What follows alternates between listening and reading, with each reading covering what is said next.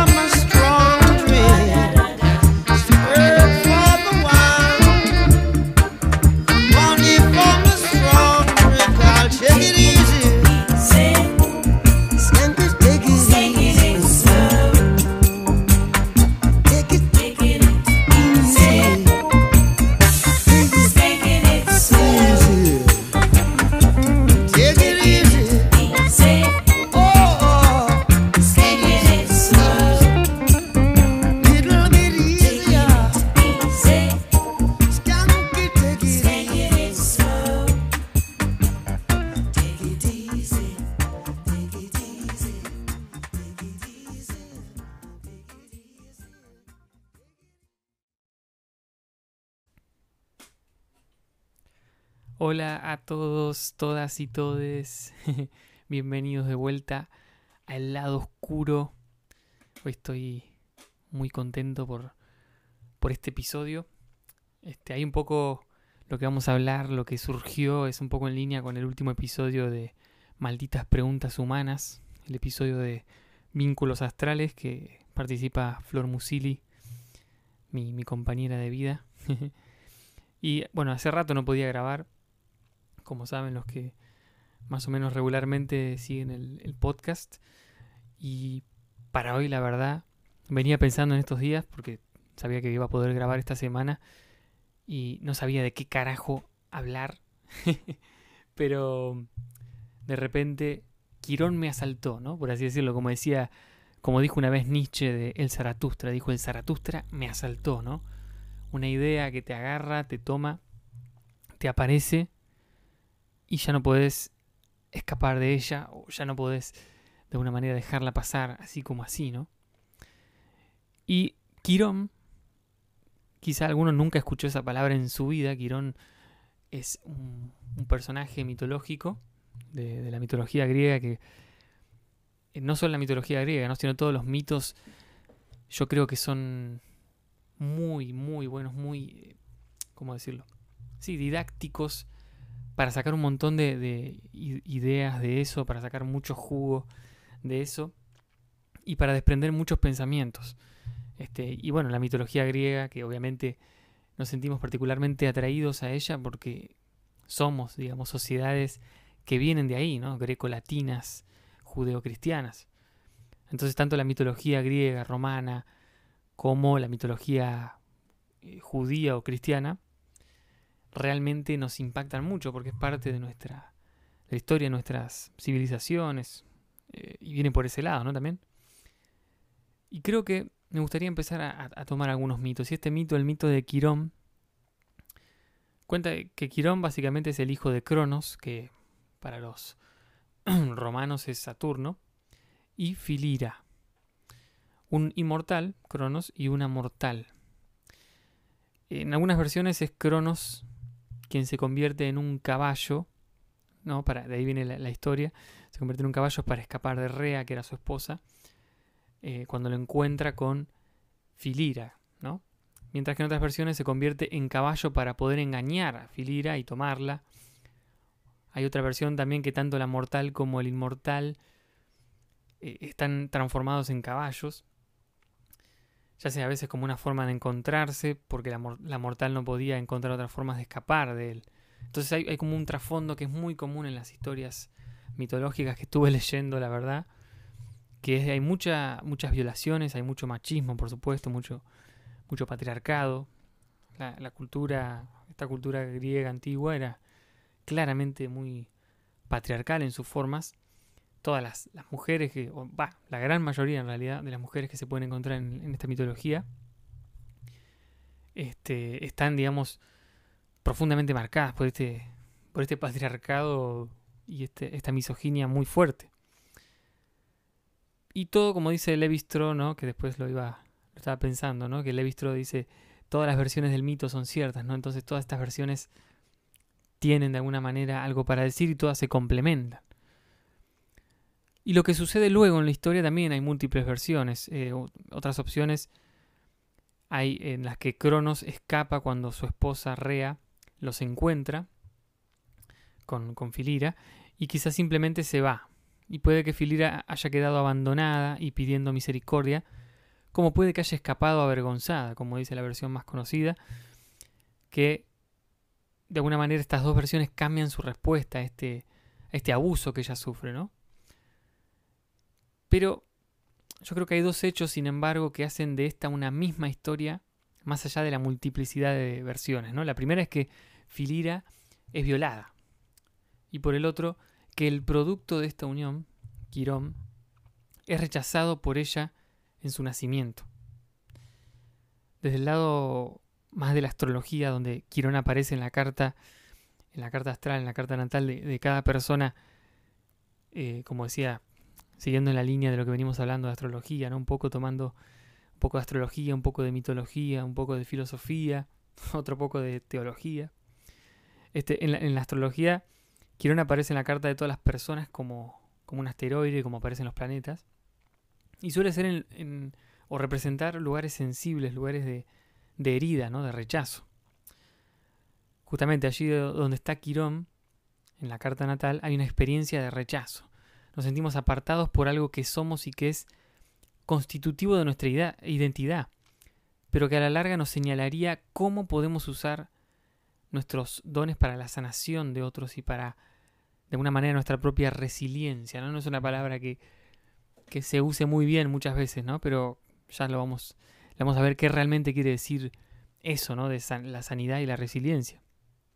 Según la historia oficial del mito, Filira abandona a Quirón cuando le reconoce mitad animal y mitad humano, ¿no? Nace, nace Quirón, y como habíamos dicho que se habían transformado uno en, caballo y, y, esta conjunción medio divina, medio humana, medio animal, nace mitad animal, mitad humano o mitad divino, nace un monstruo, ¿no? De una manera. Y así lo que se lee entre líneas implícitamente es en todas las narraciones es que ella prioriza su deseo individual de una manera egocéntrica, diciendo de alguna manera yo, Filira, elijo no criar un hijo, cuando abandona a su hijo por monstruo, ¿no? Es una mujer, lo que, lo que está mostrando acá es como una mujer que no puede responsabilizarse por un bebé y que escoge aparentemente, en contra de lo que debería haber hecho, abandonarlo.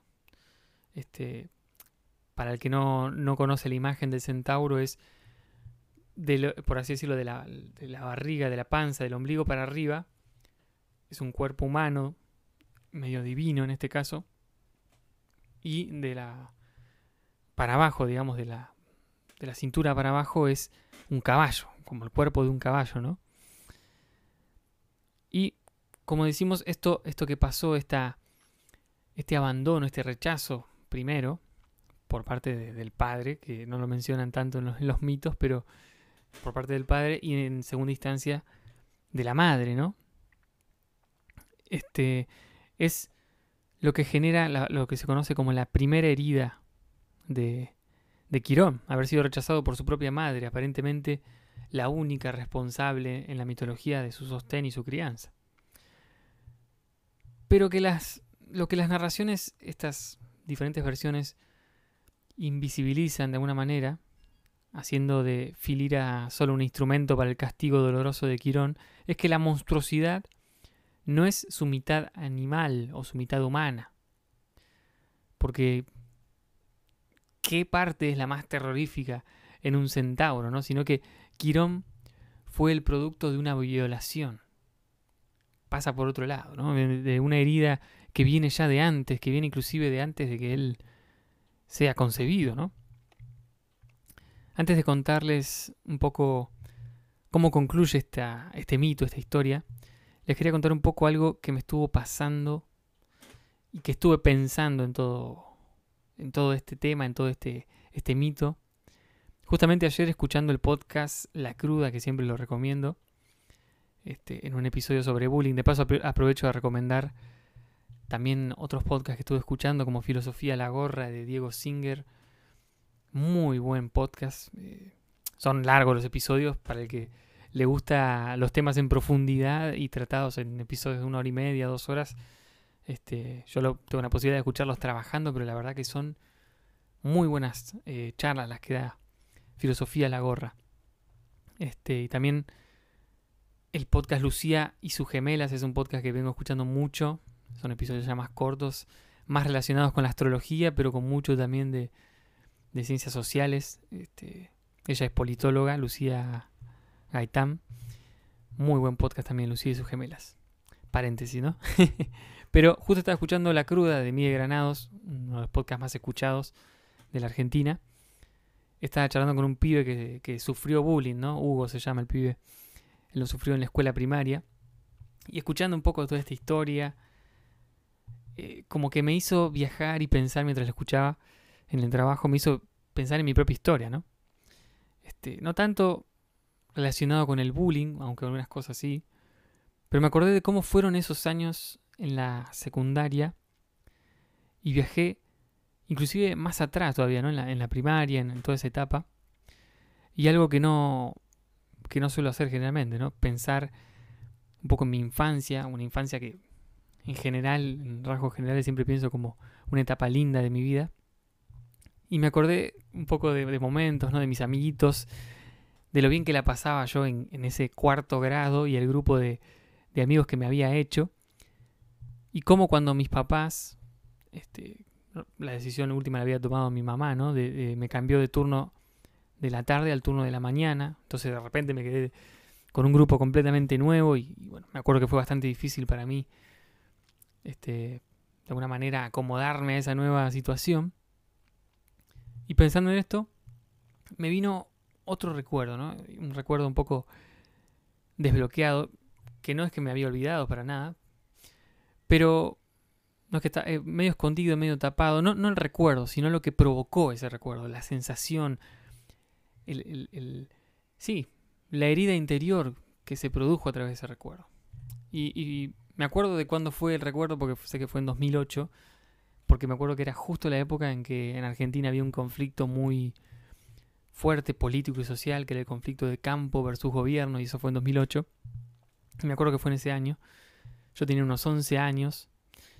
Este, me acuerdo que estaba durmiendo la siesta, era una tarde, noche. Y de repente escuché en mi casa unos gritos, o lo que parecían insultos, un llanto. Aparentemente mi papá la estaba retando a mi hermana, a mi hermana mayor, y había tirado abajo la puerta de su habitación. Estaba sacado. Mi hermano mayor apareció ahí para ponerse en el medio de esa situación, para tratar de, de, de, de, alguna manera calmar las aguas y proteger a mi hermana, supongo. Y la siguiente imagen que me viene a la mente es cuando mi mamá nos agarra a mí y a Juli, mi hermano más chico, y nos mete en la habitación, en su habitación, ¿no? Mientras la pelea seguía abajo, en el, en el porque tenía dos pisos mi casa abajo. Esta habitación de mi mamá, de, mis papás, me acuerdo que tenía unas ventanas cuadradas chiquitas, un montón de ventanas cuadradas chiquitas, y una de ellas estaba sin vidrio hace un tiempo. Me acuerdo bien porque con mi hermanito, un poco menor que yo, nos asomamos por esa ventanita y mirábamos para abajo en el living y escuchábamos en ese momento, en esta situación, platos romperse, ruidos y vasos volando quizá. Y después pudimos ver que nuestro papá, claramente fuera de sí, sacado, adelante nuestro, porque estaba de frente a nosotros una biblioteca, la tiró abajo con todos los libros y todo lo que contenía. Y me acuerdo que en ese momento él gritaba que se iba a ir, que se iba a ir de la casa, que se iba a ir a la mierda. Y lo último que recuerdo de esa, de esa noche es mi hermanito menor y yo gritándole y rogándole desde arriba de la ventanita a mi papá que no se vaya. Que no se vaya, que no se vaya, ¿no? mi papá esa noche se fue, pero volvió igualmente al día siguiente. Pero lo, lo, lo que se destrabó dentro mío, además de toda esta situación, ¿no? De, esa sensación, volver un poco a esa sensación, fue que a pesar de todo lo que pasó, mi mamá en, ese momento decidió mandarnos igual a la escuela, ¿no? Al día siguiente. a pesar de que estábamos nosotros, imagínense, este, absolutamente, digamos, influenciados o afectados por lo que había pasado. Entonces, nos mandó mi mamá a la escuela y bueno, y ahí hay un punto importante de la historia.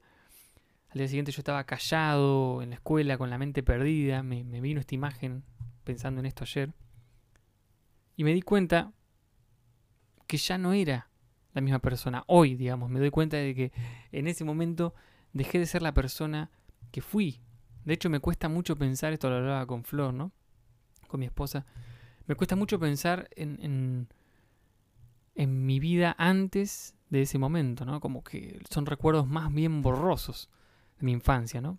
Una infancia, como repito, hasta ese momento feliz o naif o de niño, y que ahí algo cambió, algo se quebró. Ahora entiendo de alguna manera ese quirón, ese primer quirón quizá que se lastimó ahí adentro mío.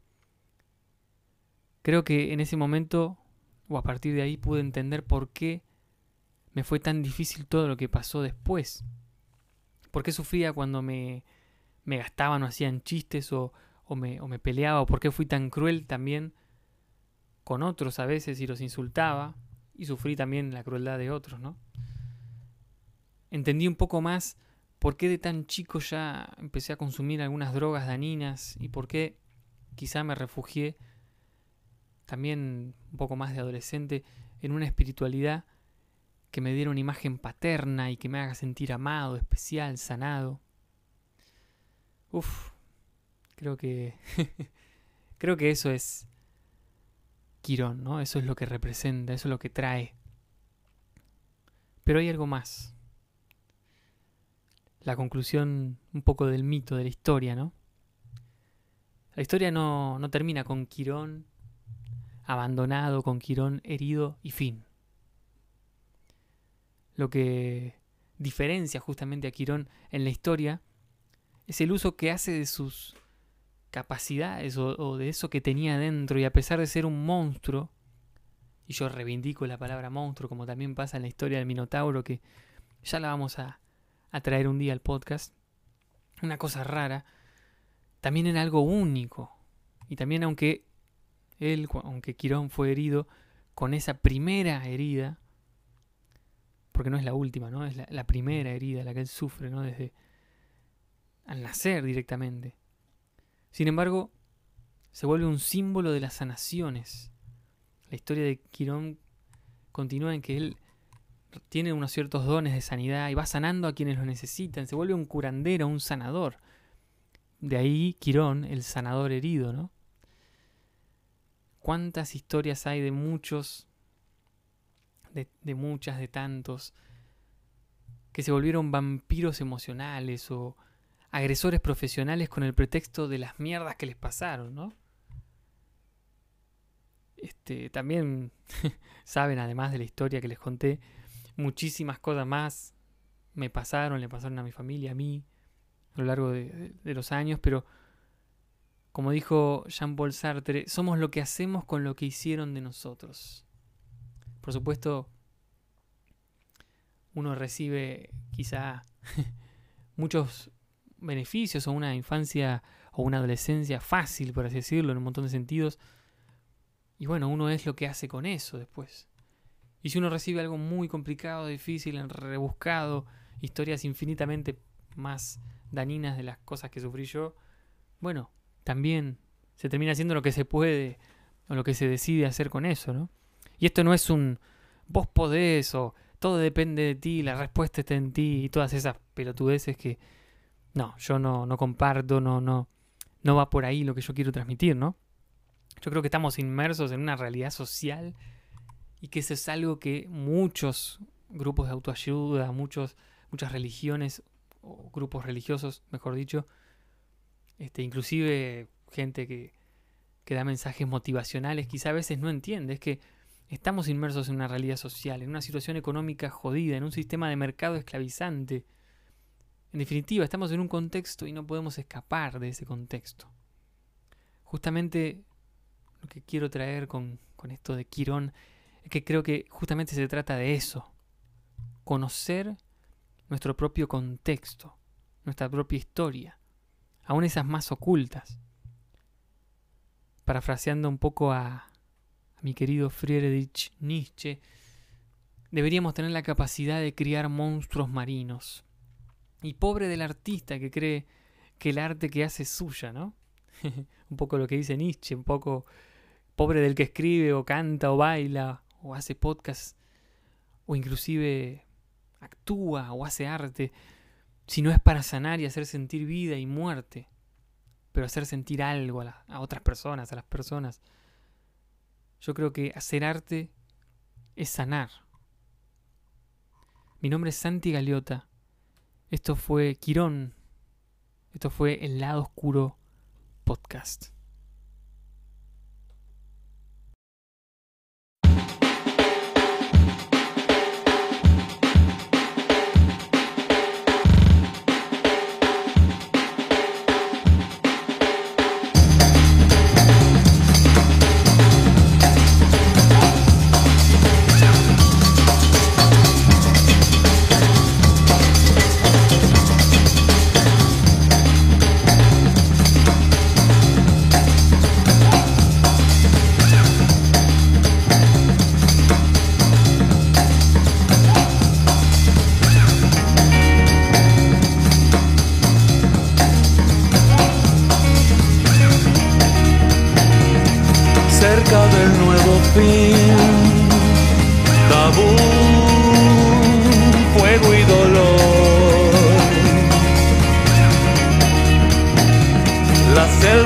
Selva se abrió a mis pies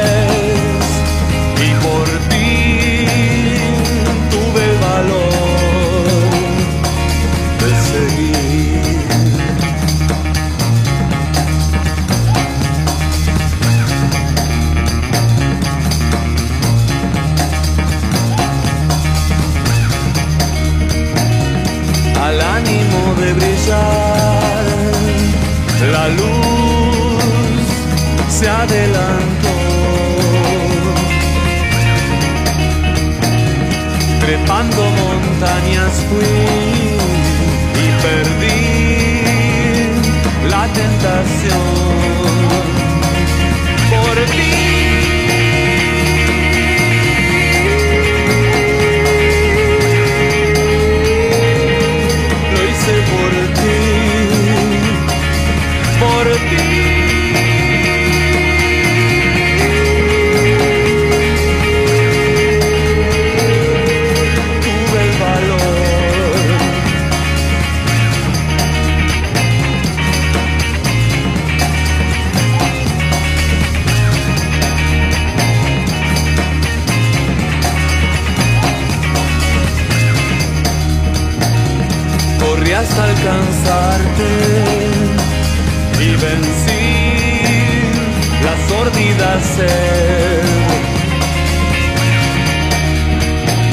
En la alquimia salvaje de tus labios, oro rubí.